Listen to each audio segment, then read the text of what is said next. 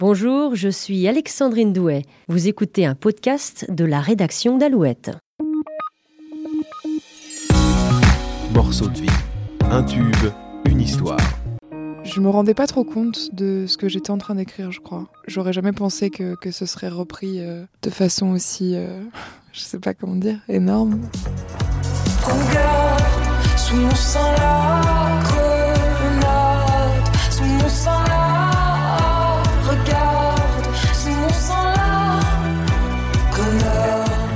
Pour euh, ce nouvel épisode de Morceaux de vie, on avait envie de parler avec vous de ce titre, La Grenade, que tout le monde a dans la tête hein, depuis, euh, depuis sa sortie. Véritable bombe à retardement, puisque l'album Sainte Victoire était sorti au printemps euh, 2018 et euh, on a attendu euh, eh bien quasiment euh, neuf mois, l'équivalent d'une grossesse finalement, Ouais, avant que, euh, que ce titre explose sur les ondes. ouais c'est un peu inexplicable. hein. Je sais pas, euh, vous qui travaillez dans la radio, peut-être vous savez ça mieux que moi, mais je je crois pas que ce soit forcément le, le parcours euh, le, le plus le plus banal. Je pense que au contraire, quand une chanson euh, doit marcher, en principe, elle euh, elle fonctionne tout de suite. C'est euh, tout de suite un tube euh, et elle explose tout de suite sur Internet, ce qui a pas du tout été le cas en fait de la Grenade.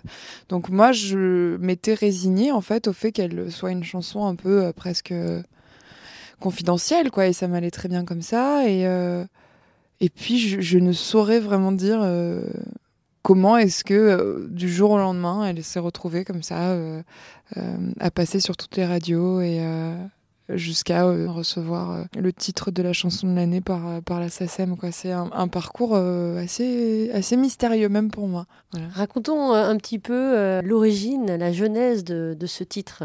J'ai toujours été assez fascinée par les slogans en général, même les slogans publicitaires finalement. Je trouve ça très fort de, en quelques mots, euh, réussir à exprimer une idée et souvent l'exprimer avec euh, une certaine forme de poésie. J'adorais comme ça les, slogans de mai 68 et euh, notamment euh, sous les pavés, la plage. Donc j'avais ce, truc en tête quand j'ai commencé à écrire cette chanson. C'est un slogan qui s'est transformé en, slogan féminin ou féministe. Je me rendais pas trop compte de ce que j'étais en train d'écrire, je crois. J'aurais jamais pensé que, que ce serait repris euh, de façon aussi, euh, je sais pas comment dire, énorme. Euh, là, jusqu'à récemment, dans la marche euh, Nous Toutes, où j'ai vu plein de, de pancartes avec mes paroles et, j'ai vu, des vidéos de femmes chanter ma chanson dans la rue. Enfin, c'est fou de passer de l'intimité d'une chambre à, réussir à, faire partie comme ça d'un cortège de 150 000 personnes. Vous avez mis du temps à écrire euh, cette chanson? Non. Euh, si, quand même, en fait. Parce que, à la base, La Grenade, euh, mélodiquement, c'était deux chansons. J'ai appelé mon, mon ami Sage, avec qui je fais toutes les chansons, et je lui ai dit c'est vraiment mon docteur chanson. Souvent, quand je suis bloquée, ou quand je suis pas contente d'un refrain, ou quand il me manque un pont, je vais dans sa clinique au studio, et puis on, on travaille ensemble jusqu'à ce que je sois vraiment satisfaite à 100% de, la chanson. Et là, je suis allée le voir en disant euh, écoute, euh, j'ai deux euh, morceaux de deux couplets de chansons et je les aime beaucoup tous les deux, mais j'arrive pas à trouver de refrain, je suis bloquée. Et il m'a dit bah, joue-moi les couplets et j'ai joué les deux couplets à la suite. Et il m'a dit t'es complètement bête, mets-les côte à côte. Et je les ai joués côte à côte et en fait je me suis rendu compte que si l'un était un couplet, l'autre était le refrain de la grenade. Vous vous euh, déclarez souvent comme une personne un peu réservée, introvertie.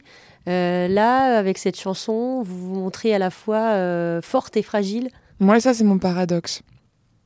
C'est mon paradoxe. J'ai l'impression que de toute façon, c'est pas très original. Je crois qu'on est. L'être humain est de toute façon mm, tout le temps un, un mélange de, de, de paradoxes. Mais moi, je crois que je suis vraiment un bon. Un bon exemple dans la mesure où euh, ouais, je me sens euh, très timide et très exhibitionniste, ainsi que très guerrière et très vulnérable. Voilà, ça dépend des jours. Et vous le disiez, euh, cette chanson a été reprise comme un slogan, repris par des associations féministes. Et puis, il y a eu aussi cette politicienne belge qui l'a reprise, elle, plutôt dans un but de promouvoir l'écologie. Ouais, ça j'ai pas trop aimé. C'est pas tant, euh, enfin moi évidemment que euh, que je trouve euh, très important de prendre très au sérieux la, question écologique et, vous voyez, je viens toujours avec ma gourde. hein. C'est des petits gestes comme ça, j'essaie de- d'en avoir de plus en plus et, et j'essaie de communiquer autour de ça de plus en plus. Donc c'est pas du tout un souci de, de parler d'écologie, ça je suis évidemment favorable à ça.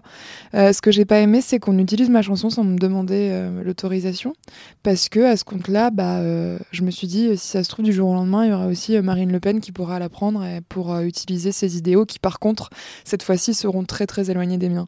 Donc, euh, je me suis dit. euh, c'est quand même un peu dangereux. Quoi. Je, je- je préfère, en, dans la politique quand même, qu'on me concerte avant d'utiliser euh, mon œuvre.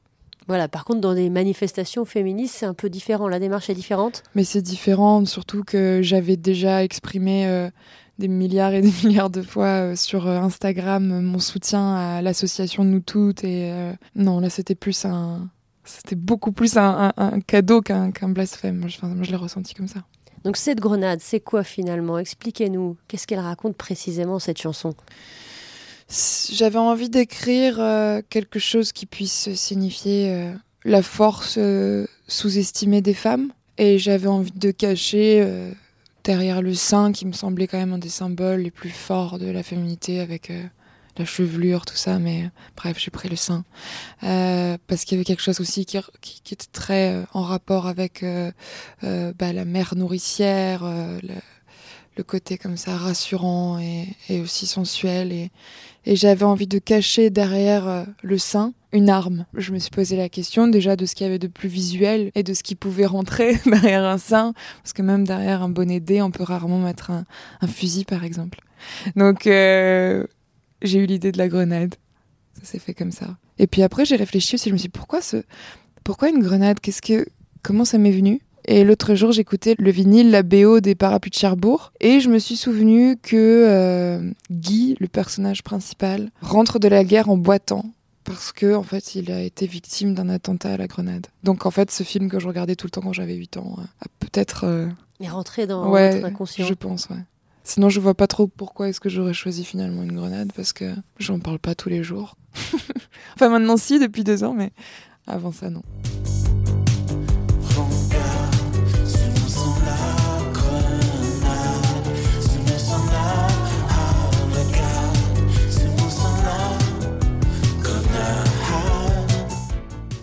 Et donc ce titre euh, a été repris par le groupe anglais euh, Metronomy. C'est parce que c'est une amitié entre vous Euh, Comment ça s'est passé? Oh, une amitié, c'est un peu fort, mais en tout cas, moi, j'ai beaucoup d'admiration pour eux et je leur ai témoigné, entre autres, en faisant cette reprise de La Baie sur mon disque.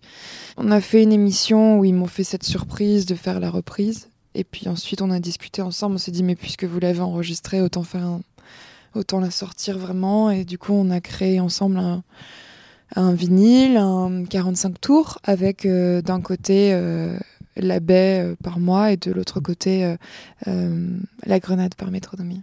Voilà, le titre original de Metronomy, c'était The Bay. Donc vous, Oui. vous l'avez adapté en français. Ouais, c'est ça. Si on dit que vous êtes aujourd'hui une porte-parole féministe, une icône féministe, est-ce que c'est un peu fort? Est-ce que c'est c'est pas trop lourd à porter? C'est fort, c'est sûr que c'est fort. C'était pas exactement ce que je m'attendais à être, mais je pense que aujourd'hui, avec euh, la popularité que j'ai la chance d'avoir, avec euh, ouais, la chance que j'ai d'être euh, d'être écoutée, de pouvoir parler euh, sur différents médias, je pense que si jamais les les femmes ont besoin de moi, si, elles me choisissent, si d'une certaine façon je suis élue presque malgré moi, j'accepte, j'accepte ma mission évidemment. Ma sœur, nous avons des cœurs si à moi et chaque coup que tu reçois ricoche et me frappe deux fois.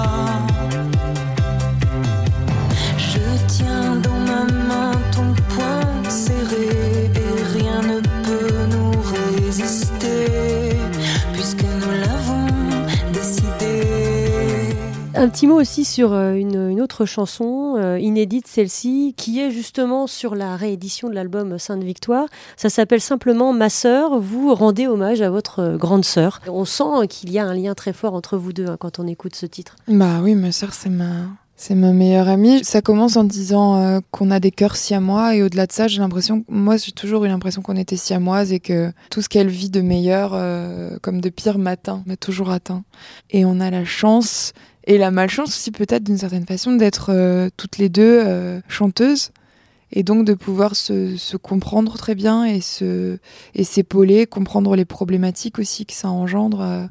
Que certaines personnes peuvent ignorer parce que d'un point de vue extérieur, finalement, il y a quelque chose de très excitant et de très pailleté euh, dans l'image un peu de, de, de la vie d'artiste. Et, euh, et ma sœur, du coup, euh, elle comprend très bien que bah, pas forcément tous les jours. Donc votre grande sœur a été révélée, elle, par une émission de, de télé? Oui, c'est vrai, elle a fait, elle a fait Popstar il y a de ça vraiment peut-être 8 ans ou je sais pas. Et donc aujourd'hui, qu'est-ce qu'elle fait précisément? Elle est chanteuse, au- auteur, compositeur. Vous travaillez ensemble? Vous allez travailler Non. ensemble? Je ne crois pas, je ne crois pas à vrai dire. Je pense que c'est important de se laisser de l'espace. On est déjà tellement, tellement proches que. euh, Et puis surtout, je vois pas comment euh, on interviendrait l'une l'autre dans, euh, dans nos métiers respectifs. Donc Mais- elle s'appelle Léa, mais elle a un nom de scène. Ella, E-H-L-A. Ouais. Alors aujourd'hui, on vous euh, compare parfois euh, à Françoise Hardy. Vous avez eu l'occasion de, de la rencontrer? Euh, L'année dernière. C'était sans aucun doute la plus belle rencontre que j'ai jamais faite. Je suis très flattée évidemment quand je suis comparée à Françoise Hardy, bien que je comprenne pas toujours pourquoi. Je crois que c'est plus peut-être une, histoire de coupe de cheveux. Mais, euh, mais moi, ça me va très bien. Je suis, euh, je suis très très fan de Françoise Hardy. Donc euh, peut-être que les gens entendent une filiation que moi j'ai du mal à entendre parce que j'ai tellement écouté Françoise Hardy que je sais pas, peut-être que j'ai emprunté quelque chose d'elle sans m'en apercevoir, mais c'est vraiment. si c'est le cas, c'est vraiment inconscient. Finalement, j'ai l'impression d'être assez loin de, de son. Peut-être proche quelque part dans les textes ou dans la voix, mais assez loin dans, dans la composition et dans les arrangements. En tout cas, elle a clairement dit qu'elle appréciait ce que vous faisiez. Oui, ça c'est euh, c'est miraculeux parce que euh, Françoise Hardy est très euh, curieuse, elle écoute beaucoup beaucoup de, de musique, c'est quelqu'un d'extrêmement cultivé euh, et, euh, et donc euh, j'avais peur quoi qu'en tombant sur mon disque elle, le- elle le trouve mauvais. Aventurier de l'inconnu, aventurier de l'inconnu, aventurier Parmi les autres euh, rencontres marquantes, il y a des rencontres assez surprenantes. En 2016, vous avez collaboré avec euh, Necfeu sur euh, ce titre, Aventurier. Donc là, deux mondes qui se télescopent. Ouais, mais c'est c'est en mon sens peut-être le duo le plus intéressant que j'ai fait à ce jour. Je trouve ça super quand la musique permet justement de créer des passerelles improbables. Moi, je, trouve ça vraiment intéressant les métissages, quoi. C'est beaucoup plus intéressant que de chanter avec quelqu'un qui, qui appartiendrait comme ça au même, euh, même univers. Donc là, j'ai trouvé ça euh, vraiment intéressant à faire et puis le résultat me plaît beaucoup aussi. Je ne sais rien de lui, et pourtant je le vois. Son nom m'est familier, et je connais sa voix. Souvent dans mon sommeil, je visage. Autre rencontre euh, particulière avec Vladimir Cauchemar et, et ce clip sur la reprise de, de la chanson de Delphine, donc des Demoiselles de Rochefort. Ouais, oui. assez, euh, oui, assez surprenant. assez surprenant. Bah ouais, ouais, non, mais je crois que, en fait, tant mieux que vous me disiez ça, ça veut dire que j'ai réussi mon pari. Je voulais euh, surprendre dans le sens où je, je- je suis très très fan de Michel Legrand et des Demoiselles, mais j'avais pas envie de juste refaire une énième interprétation des Demoiselles. J'avais envie d'apporter quelque chose d'un peu spécial. Et donc, si elle étonne, c'est que j'ai quelque part réussi mon mon pari. Euh, Vladimir Cauchemar, c'est quelqu'un qui travaille plutôt dans les prods de rap, tout ça. Donc encore une fois, c'est euh, collaborer avec euh, un, un univers totalement différent du mien. Donc c'est lui qui est venu vers vous ou l'inverse? Non, même pas. En fait, il se trouve qu'on a un ami en commun euh, qui s'appelle Mathieu César, qui est l'ami qui a réalisé la vidéo euh, de ce duo-là. Une très belle vidéo en noir et blanc. Et c'est Mathieu, en fait, le jour du décès de Michel Legrand, qui nous a contactés en nous disant Écoutez, je, je sais que tous les deux vous aimez beaucoup euh, Michel Legrand. Euh, J'ai une idée folle. Je pense que vous devriez travailler ensemble. Et euh, dans la journée, on, on- on disait tous les deux oui. Et je crois deux jours plus tard, je recevais euh, l'instru par euh, Vladimir et que je trouvais tout de suite génial. Donc aujourd'hui, cette réédition euh, de l'album, euh, pourquoi une réédition? Pour mettre un point final, je pense, euh, à deux ans aux deux années les plus folles de ma vie. Je sais pas ce qu'il y aura après, mais à ce jour, je, je sais que ça a été les deux années les plus, les plus belles vraiment de ma vie. Et cet album-là, j'ai du mal, je crois, à le, à le lâcher. Comme j'ai eu du mal aussi à terminer la tournée. Euh, je sais pas, peut-être que ça vient d'une angoisse, hein, peut-être que c'est un truc comme ça où on a peur que ça se reproduise plus, donc on a envie de, de le vivre encore et encore jusqu'au bout. Et pourtant, euh, je sais que là, il s'agit de la version ultime et qu'il va falloir euh, euh, prendre du recul, écrire de nouvelles chansons et, revenir proposer euh, autre chose. Mais, tant que, tant que c'était possible, je crois que j'avais envie de rajouter comme ça euh, une dernière touche de, peinture à la toile. Et en sortant ces chansons-là qui auraient pas pu être sur un autre disque parce qu'elles sont, elles ont déjà été chantées sur scène, elles font partie de ce, moment-là de ma vie. Donc voilà, j'avais envie de, j'avais envie qu'elles existent. Vous le disiez, la tournée est terminée. Quelles images est-ce qu'il vous reste en tête?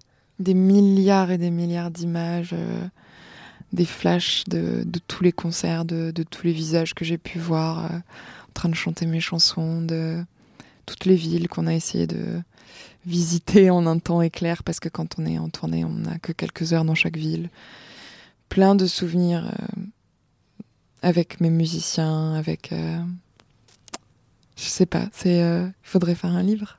Petit clin d'œil aussi, il y a eu ce, ce concert privé avec Alouette à l'Andivisio, oui. avec un accueil complètement incroyable. C'est vrai que le public était fantastique. Ouais. Donc là aussi, ça, ça reste euh, bien, euh, ah bah bien dans votre cœur. évidemment, inoubliable. Donc là, qu'est-ce qui va se passer? Donc la réédition de cet album, du repos, et puis on prend son temps pour euh, réfléchir à un je futur sais album? pas s'il y aura forcément du repos. J'aime pas cette idée en tout cas.